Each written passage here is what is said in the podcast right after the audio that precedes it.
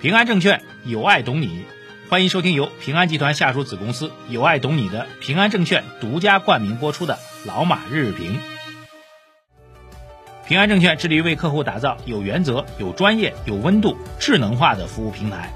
他们也为我们财经马红漫的粉丝打造了夏季特别福利，赶快通过节目下方二维码扫码领取福利，或者前往微信公众号“财经马红漫”对话框输入“平安”获取福利详情。好，各位老马日评的听众朋友们，二零二一年的九月二十八号，今天周二啊，节目一开始来看一下海外市场的表现。那在昨天的美国市场方面啊，美国股指是涨跌不一的。那么纳斯达克跌了零点五二，道琼斯涨了零点二一，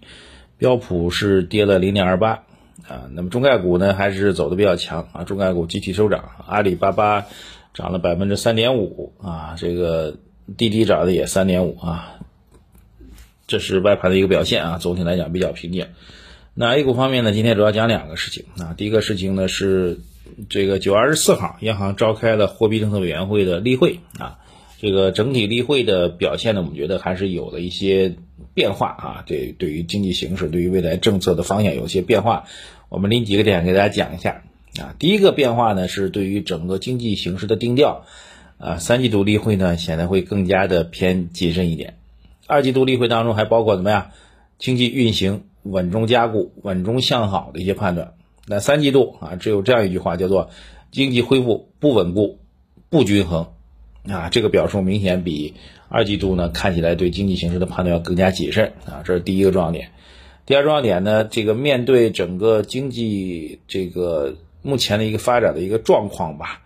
那么给出了几个重要的这个指导方向啊，指导的目标就是要继续服务好实体经济，把服务实体经济放到更加突出的位置，而且提出要增强信贷总量增长的稳定性啊。那么目标如果是实体经济的话，那就意味着什么呢？意味着对于目前一段时间啊大宗商品资源类价格上涨的，央行可能会保持一定的容忍态度啊，或者并不是把它作为一个主要的政策目标，因为如果把大宗商品价格上涨啊，由此带动的通胀的预期，作为一个政策目标的话，那理论来讲应该是收紧货币的。那如果要服务实体经济的话，在大宗商品价格上涨情况下呢，其实还是要给予更多的一个信用的宽松空间，这是一个本质上的区别。那怎么去服务实体经济来做好相关工作呢？提到三个点啊，包括这个用好再贷款的额度啊，支持银行补充资本金啊，还有一个市场可能比较关心就是。继续释放贷款市场报价利率改革的潜力，推动实际贷款利率的进一步下降啊，这是在实操层面这个比较重要的第二大块的内容啊。第三大块内容呢，其实呃未来政策落实呢，它提到的要这个在整个报告当中增加了叫做加强与财政、产业、监管政策之间的协调啊，其中引起我关注的应该是和财政政策之间的协调关系，因为。在目前这个整个的经济发展运行过程当中啊，包括产业政策，这个实际上货币政策能够发挥的空间并不算大啊。你如果要想通过货币政策手段带动经济增长的话，那你要配合什么呢？配合财政方面，比如债券供给方面，是不是需要你来支持呢？这是财政政策。另一方面，大家也知道现在能耗双控，对吧？呃，现在对于整个产业增长数据造成影响的，可能类似于拉闸限电这些事情。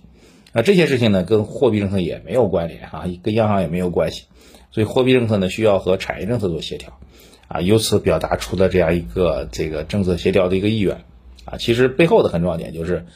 单纯盯着货币政策啊，面对经济的这种趋缓的压力，这个单纯盯着货币政策是不妥的啊，这是这个第三个啊中央要表达给大家的这个相关的评判的点，那么。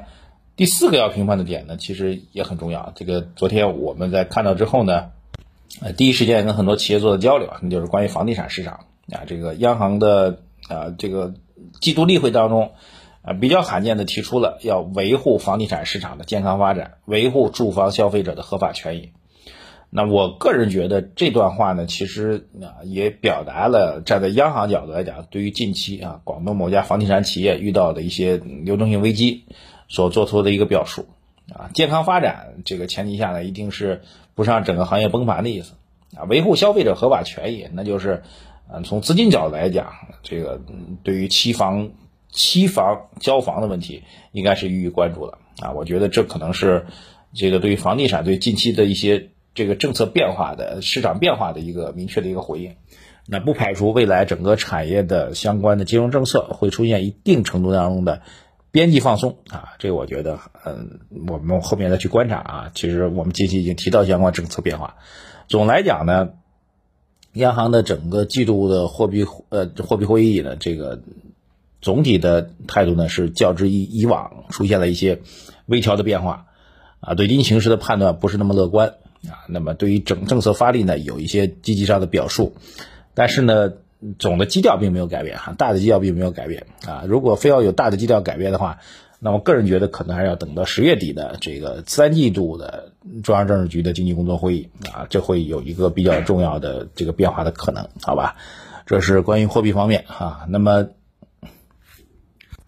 在市场方面，大家比较关心的肯定就是昨天的盘面当中巨大变化啊，周期突然暴跌啊，这个以白酒为代表的消费突然大涨，呃，什么原因啊？各路资金都在找原因啊。有人说因为什么茅台换董事长了，有因为什么泸州老窖。什么出了股权激励啊？这都没有任何原因啊！茅台最典型，呃，这个茅台的收入跟利润从来都跟董事长没什么太大关系，好吧？这个所以原因呢，如果直接找的话，可能有两个方面原因啊。一个跟消费有关系的，那就是啊，确实监管部门对于一些基金啊，这公募基金啊，特别是消费类基金，名义上的消费类基金啊，出现这个风格偏移的问题啊，进行监管，而且据说呢，就是在本季末，就是九月底。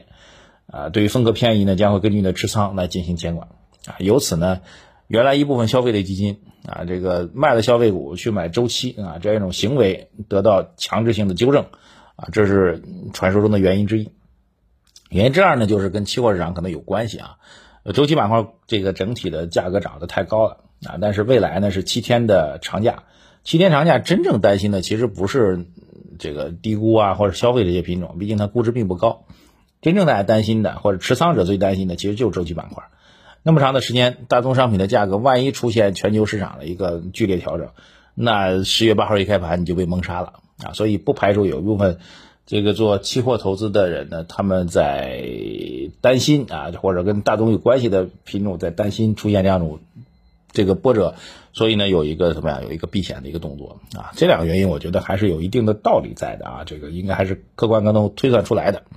那总体来讲呢，其实还是我们昨天晚上给大家讲的内容哈，这个早晚风格会调的啊，严重高估，严重高估，严重高估，呃，不可能持久的，这就跟我们去年年底、今年头看空消费是一个道理。反而现在严重低估的品种，已经越来越多的政策的边际改善的信号越来越强化，市场也会逐渐的会边际改善，但是需要足够的耐心啊，还是需要足够的耐心，所以。对我们的整个的调仓布局来说，我们觉得现在还是一个非常清晰的一个逻辑啊，一点都不慌啊，需要付出的只是时间，心里面踏踏实实的睡个好觉，没有任何问题，好吧？这个还是欢迎大家积极参与我们的思想会的相关内容啊，我们思想会的参与方法，微信公众号“财经马红漫”，首页底部对话框输入“升级”两个字，获取我们的思想会的链接。谢谢大家，再见。股市有风险，投资需谨慎。以上内容为主播个人观点，不构成具体投资建议。